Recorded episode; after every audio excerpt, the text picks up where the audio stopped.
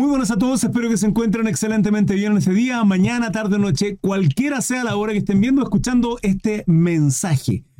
Palabra del Señor, palabra del Señor, hermano.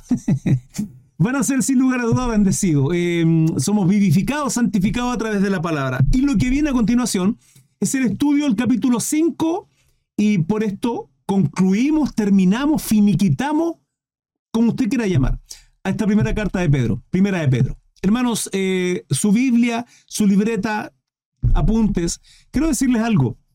El estudio no fue tan largo, fue precioso, sin lugar a dudas, palabra del Señor. Sin embargo, fue un estudio tremendo posterior a la lectura de la palabra. Lo que viene ahora es un extracto, es el estudio de la palabra.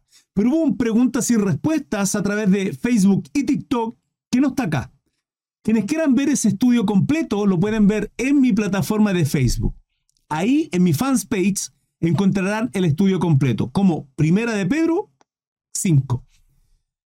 Lo que vienen ahora es un extracto del estudio. Eh, ¿Dónde encuentran mis plataformas? El resto de mis redes sociales. Abajo hay un link, se llama Linktree. Ahí lo pinchan y aparecen todas mis redes sociales. Están cordialmente invitados. Y damos lectura en el nombre del Padre, Hijo y Espíritu Santo. Primera de Pedro, capítulo 5, versículo 1. Apacentad la grey de Dios. Hasta el versículo 11 y luego salutaciones finales. ¿Sí? La despedida de Pedro. Dice así, ruego a los ancianos que están entre vosotros. Los destinatarios de Primera de Pedro se desconoce, es amplio, no podemos deducir específicamente a quién está dirigida.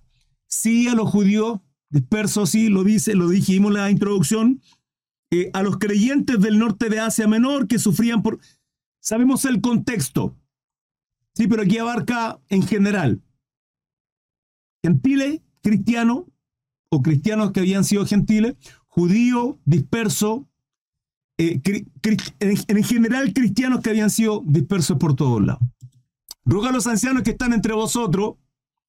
Yo anciano también con ellos, dice Pedro, y testigo de los padecimientos de Cristo, que yo también participé de la gloria que será revelada, que yo también participé de la gloria que será revelada. ¿Cuándo será revelada esa gloria? Cuando nuestro Señor venga, vuelva. Apacentad la grey de Dios que está entre vosotros. He aquí uno de sus siervos, hermano. Ustedes igual. Yo sé que hay, varios de ustedes, no sé si muchos, pero varios de ustedes. Mi hermano Marcelo, que no le he visto, eh, es uno de los que trabaja en la obra del Señor como líder, como, como maestro, y que además comparte con nosotros eh, diariamente en Facebook. Mi hermana Yana, bienvenida. Maestro Carpintero igualmente, gusto de verles. Eh, The Bible is not auténtica. ¿Por, qué escribir en inglés y luego en español? No entiendo. Silenciado cinco minutos por escribir en inglés y en español. apacentar la gracia de Dios que está entre vosotros. ¿Qué es apacentar la gracia de Dios, hermanos? Instruirle, enseñarles, edificarles, exhortarles, corregirles, llamarlos a santidad, sana doctrina del Señor, palabra de Dios. ¿Sí? Esa es nuestra responsabilidad, aquellos que somos siervos, ministros competentes, embajadores de Cristo, sacerdocio para nuestro Señor. Apacentad la grey que está entre vosotros. ¿La de quién? De nuestro Dios. Cuidando de ella, no por fuerza, sino voluntariamente. No por fuerza, sino voluntariamente. Significa que nadie nos puede obligar. ¿sí? Lo que hacemos lo hacemos voluntariamente, con agrado, con una gratitud, con una pasión también de entender que somos llamados para ello, de parte de nuestro Dios por medio de nuestro Salvador Jesucristo, sino voluntariamente, no por ganancia deshonesta, sino con ánimo pronto, no como teniendo señorío sobre los que están a vuestro cuidado, sino siendo ejemplos de la grey. Esto es completamente congruente con lo que nuestro Salvador nos viene enseñando en los evangelios, de los cuales Mateo, Marcos, Lucas y Juan nos relatan.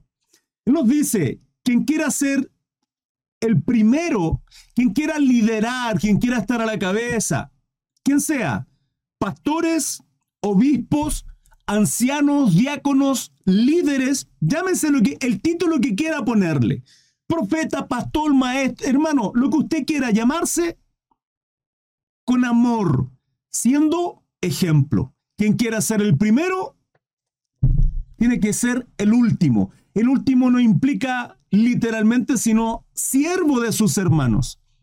Y con un buen ejemplo sin enseñorearse entendiendo de que no somos los señores, sino Señor hay uno solo y Él es nuestro Dios. ¿Se entiende? Apacentad la grey de Dios que está entre vosotros, cuidando de ella, no por fuerza, sino voluntariamente. Se apacienta en lo personal, voluntariamente, y en lo de ustedes, ¿sí? Pueblo, iglesia, delante de una congregación, por medio de un líder o pastor, yo voluntariamente. No por ganancia deshonesta, en esto tiene que ver con, con el deseo de querer ganar o aprovecharse hoy día económicamente, ¿se entiende? Sino voluntariamente, sí, no con ganancia deshonesta, sino con ánimo pronto. No como teniendo señorío sobre los que están a vuestro cuidado, sino siendo ejemplos de la ley, que es todo lo contrario ejemplo de la Grey, perdón, que todo lo contrario. Enseñorearse muestra un líder tirano que apunta, que juzga, que trata mal aquellos que están bajo su autoridad. Pero siendo ejemplos de la Grey, es siendo siervos de, al servicio de, prontos para ayudar y servir. Y cuando aparezca el príncipe de los pastores, que es nuestro príncipe, nuestro Salvador Jesucristo, vosotros recibiréis la corona incorruptible de gloria. Qué precioso este galardón, hermano. Para aquellos que, para aquellos que enseñan, exhortan, apacientan la grey de nuestro Dios. Igualmente, jóvenes, ¿hay jóvenes por acá? Yo sé que sí.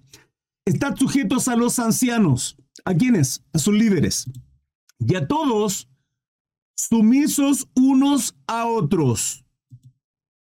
Cuando hablamos de ancianos, hermanos, eso no implica, eso no implica que los ancianos son absolutamente sabios en todo, que no se equivocan nunca, que los pastores son intachables, no hermanos, no es eso. Porque si la palabra a nosotros nos enseña que podemos corregir a los ancianos, aquellos que son de más edad que uno, la palabra nos dice que tenemos que exhortarles con amor, como como si fuese nuestro, ¿sí? Nuestro padre, con respeto, con reverencia. A nuestros hermanos de la misma edad, a las señoritas, ¿sí? Con respeto, con humildad. Por lo tanto, igualmente jóvenes, estar sujetos a los ancianos significa que entender que nos pueden corregir, nos van a exhortar con el ánimo de que ellos están al servicio de Dios para nuestro cuidado, para exhortarnos sumisos unos a otros, revestidos de humildad. La palabra nos enseña a juzgarnos en el término de que, de exhortarnos con el ánimo de crecer en el Señor, de fortalecer este cuerpo, el cuerpo de Cristo, la esposa de Dios, con el ánimo de ver a un hermano y si veo que está pecando, corregirle para que le lleve a santidad, ¿sí? Sumiso unos a otros, revestidos de humildad. ¿Por qué? Dios resiste a los soberbios, y da gracia a los humildes. Por eso siempre pido en oración, Padre, ayúdanos a ser humildes, quebrántanos. Hermano, la única forma, la única forma en que nosotros vivamos en humildad, si es que no tenemos humildad, si es que no practicamos la humildad, es que si vivamos un quebranto. Un quebranto tan que nuestra soberbia caiga a tal punto en que entendamos de una vez por todas que no somos nada, nada, y que necesitamos del buen Dios que nos quebrante, que nos corrija, que nos tire las orejas, como a niñatos. ¿Sí? La única manera de ser humilde es que nuestro ego, nuestra altivez, nuestra soberbia sea quebrantada, salvo que vayamos practicando la humildad. Y da gracia a los humildes. Humillaos, pues, bajo la poderosa mano de Dios para que Él os exalte cuando fuere tiempo. Cuando fuere tiempo, hermanos. Nuestro Señor Jesucristo nos dice, cuando oren, no hagan como los hipócritas, que lo hacen en público, ¿sí? delante de todo, por ego. El problema no es hacerlo en público, hermano. Muchas veces nosotros oramos acá. O de pronto en las congregaciones, en la iglesia, haces una oración pública por un propósito unánime, o sea, todos juntos, pidiendo, clamando, anhelando, deseando para que cumpla eh, un objetivo en común. Cual sea el objetivo. Si es como ejemplo, ¿hay algún problema en ello? No hay problema en ello. El problema es cuando solo lo hacemos en público, solo lo hacemos en la iglesia no lo hacemos en lo privado. Porque Jesús nos dice ahora en lo privado y en, en el cuarto, en su habitación, donde nadie lo ve, en lo secreto. Y además eso tiene recompensa, porque serán honrados, exaltados de parte de Dios. ¿Por qué? Porque lo privado, hermanos, es cuando nos humillamos. Yo les he enseñado de que el tener el conocimiento de la palabra, el tener tanto conocimiento de teorías, libros, que aquí, que allá, que esto, que esto otro, hermano, nos lleva a ser altivos nos lleva a ser soberbios, porque este conocimiento tan grande nos lleva a creernos superiores al resto. Eso es así. Sin embargo, sin embargo, cuando nosotros pasamos tiempo en oración, le estamos mostrando a nuestro Dios humildad, dependencia, que es el quien guía nuestra vida. Y cuanto más tiempo pasemos en oración, más en nuestra dependencia de Él. ¿Por qué? Porque como cuando un niño se toma de la mano de papá y comienza a caminar, ese niño que tambalea, ese niño que cae, que duele y que aprende en base al dolor, que necesita estar al lado de papá, aferrado, agarrado, hasta que su cañuela, sus patitas, sus pies, sus piernas, se fortifiquen, se y recién va soltando a papá. Soltamos a papá a tal punto, a mamá, que llega un momento en que crecen a tal punto, 14, 15, 18, 20, en que llega a haber soberbia en nosotros. Y ya la seguridad de papá no es tan buena. Ya no necesito papá. Es más, a veces papá con poco absurdo lo que habla. Habla tonterías, papá. Y entra en nosotros soberbia hasta cuando somos quebrantados y nos damos cuenta con el paso de los años cuán sabio era papá, cuán sabia era mamá. Cuando me tiraba las orejas, cuando me corregía, cuánto lo necesitábamos. Con Dios es lo mismo, hermanos. ¿Cómo mostramos nuestra humildad? ¿Cómo mostramos nuestra dependencia? ¿Cómo mostramos que servimos a un Dios y que le necesitamos? Es por medio de nuestro Salvador Jesucristo en oración, en lo íntimo, en la intimidad, en lo secreto, en lo oculto, ahí en nuestra habitación donde nadie nos ve.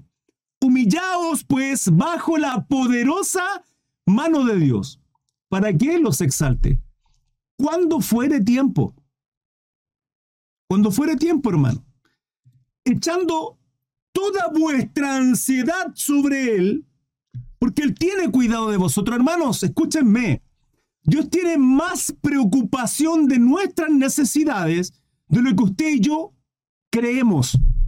Dios está muy preocupado que nuestras necesidades, que nuestras ansiedades disminuyan. Pero no basta con que Dios esté preocupado y quiera quitarnos esos yugos de dinero, materialismo, codicia, avaricia, sino que nosotros aprendamos a vivir sobriamente en Cristo entender qué es lo que necesitamos es muy poco, hermano. Es muy poco. Las preocupaciones, las ansiedades, las crisis de pánico vienen con temas de ansiedad a situaciones, hermano, que no van a vivir. A pensamientos que probablemente no ocurran. A pensamientos negativos estoy hablando. La ansiedad, y, la palabra nos enseña que nuestras ansiedades tenemos que echarlas sobre Él. Tenemos que aprender a descansar en Dios, pero no lo hacemos. Los proyectos, los sueños, los anhelos, los deseos que tengamos, pongámoslos a, a las plantas de nuestro Dios. En oración, ya sea familiar, con mi esposa, con mis hijos, ¿sí? O personales, cuales sean, en lo íntimo. Padre, estos son los deseos que tengo, esto es lo que anhelo, esto es mi corazón. Señor, prospera mi vida, prospera mi camino. Sin embargo, si no es tu voluntad, si no es tu propósito, Señor, quita estos pensamientos de mí. Ayúdame a entender que tú tienes otros propósitos. Conoce mi deseo, conoce nuestros anhelos que tenemos en familia.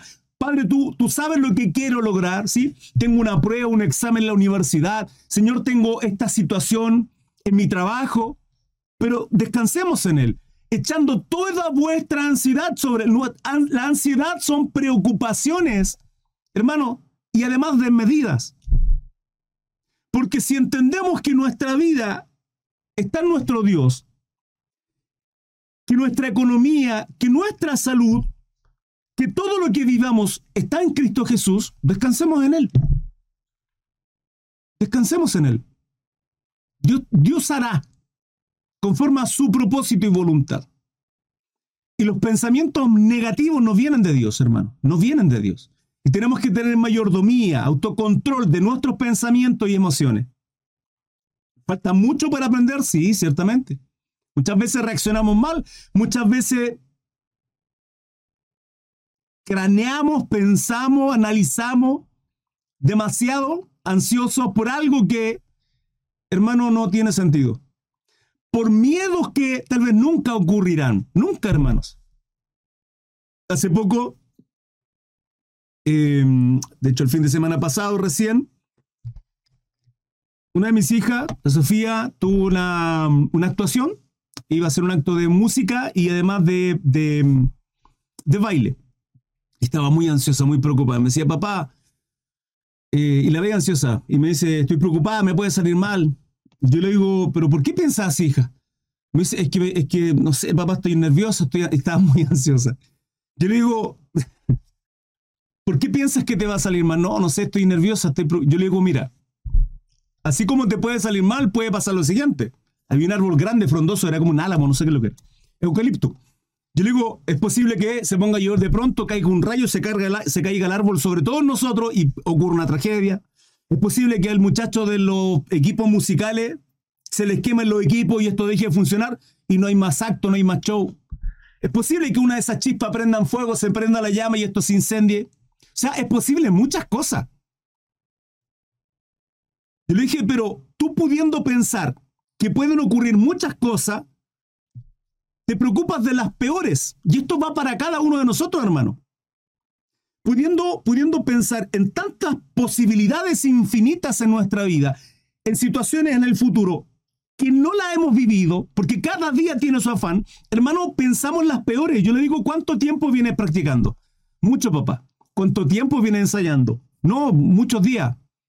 ¿Y por qué vas a fallar? ¿Por qué te va a salir mal? ¿Es una posibilidad? Sí, me dice.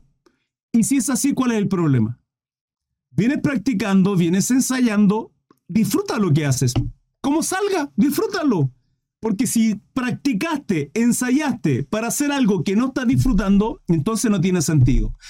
Por lo general, hermano, nos preocupamos de cosas que aún no ocurren, que nos van a pasar y por lo general, hermano, nos pasamos unas películas que si estos pensamientos se los pudiéramos entregar a Steven Spielberg, a, los tremendos directores que hay en Hollywood, tremendos directores en Hollywood, para que pasen las más grandes películas de terror, hermano, nos deberían pagar. ¿Por qué nos ponemos ansiosos por situaciones que no hemos vivido? Que no sabemos que ocurrirán porque no estamos, no hemos aprendido a poner nuestras ansiedades, nuestras cargas, nuestras preocupaciones sobre nuestro Dios. Y debemos aprender a vivir dependiendo de nuestro Dios en todo término de cosas, echando toda vuestra ansiedad sobre Él. La ansiedad de nuestros hijos sobre nuestro Dios. La ansiedad de nuestras enfermedades, nuestra, de las enfermedades que podamos tener sobre Dios. Nuestras preocupaciones sobre Dios. Padre, está mi preocupación. Esto es lo que ocurre. Esto me tiene congojado, esto me tiene triste, esto me tiene preocupado, Señor. No sé qué hacer. Señor, quiero, quiero depender de ti. Tú obrarás sin lugar a duda porque mi vida está en tu mano, mi familia, mi salud, mi economía. Están, están despidiendo gente en el trabajo. Señor, soy el único sustento en mi casa. Padre, no puedo echarme, no puedo desperdiciar ningún ramo, no puedo, no puedo sacarme malas notas, porque si pierdo, pierdo la carrera, mis padres hacen su mayor esfuerzo. Nuestra ansiedad es sobre él, hermano. Nuestras preocupaciones sobre él. 8. Sed sobrios y velad. ¿Qué significa esto, hermano? Sed sobrios. Apartémonos de... Sed sobrio abarca tanto, abarca la humildad, abarca estar lejos de, de la avaricia, de querer enriquecernos económicamente. Ser sobrios es ser sencillos en todo término, hermano. La austeridad, justamente, mi hermana Marcela. Y velad, hermano. Toda la Biblia en el Nuevo Testamento nos habla. Perseverar, velar, santificarnos, apartarnos del pecado. Constante, es una constante en el Nuevo Testamento, hermano. Porque vuestro adversario, el diablo, Jehová le reprenda, como león rugiente, anda alrededor buscando a quién devorar. Por tanto, ¿a quién va a devorar? A los que no están velando y a los que no son sobrios.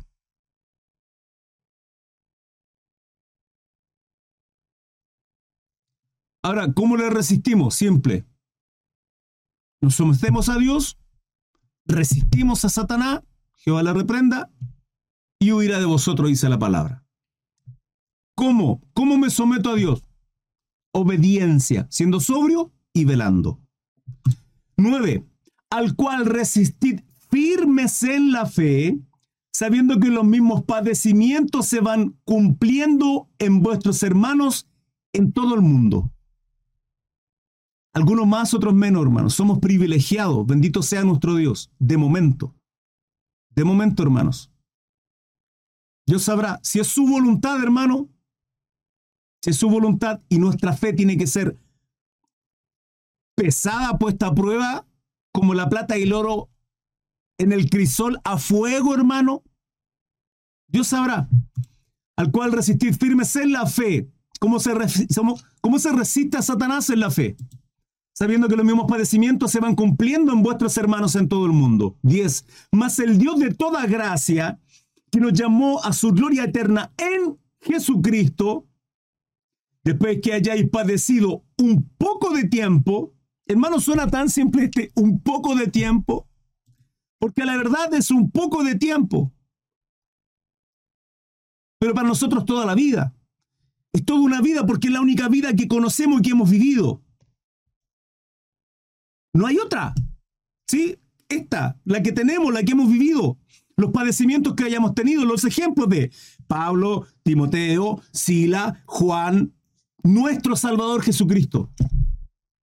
Es un poco de tiempo, pero este es el único, la única vida. Por eso somos hijos de Dios por medio de la fe, porque entendemos que todo lo que hay en la palabra es así, que hay una vida eterna, que hay una eternidad en su gloria, pero no la hemos vivido y la creemos en fe.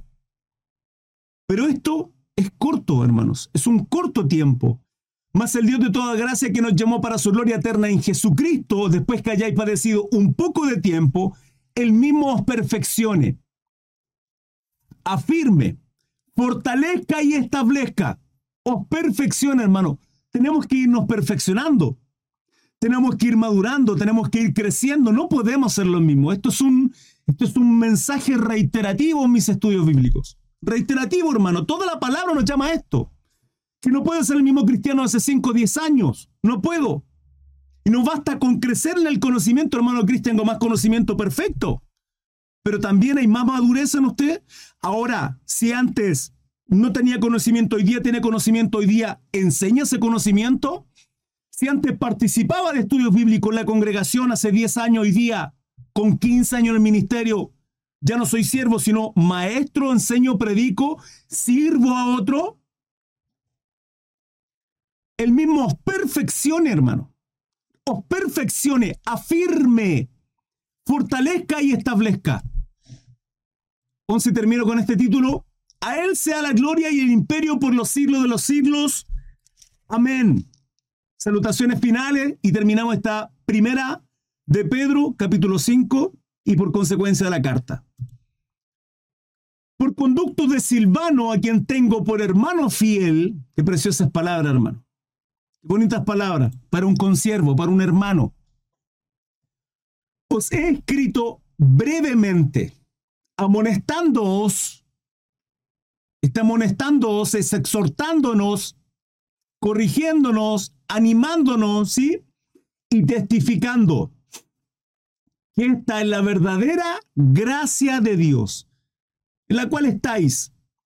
La iglesia que está en Babilonia, así se le llamaba a la iglesia en Roma, atento Apocalipsis, que después ya llegaremos a esto, elegida juntamente con vosotros, y Marcos, mi hijo, os saluda.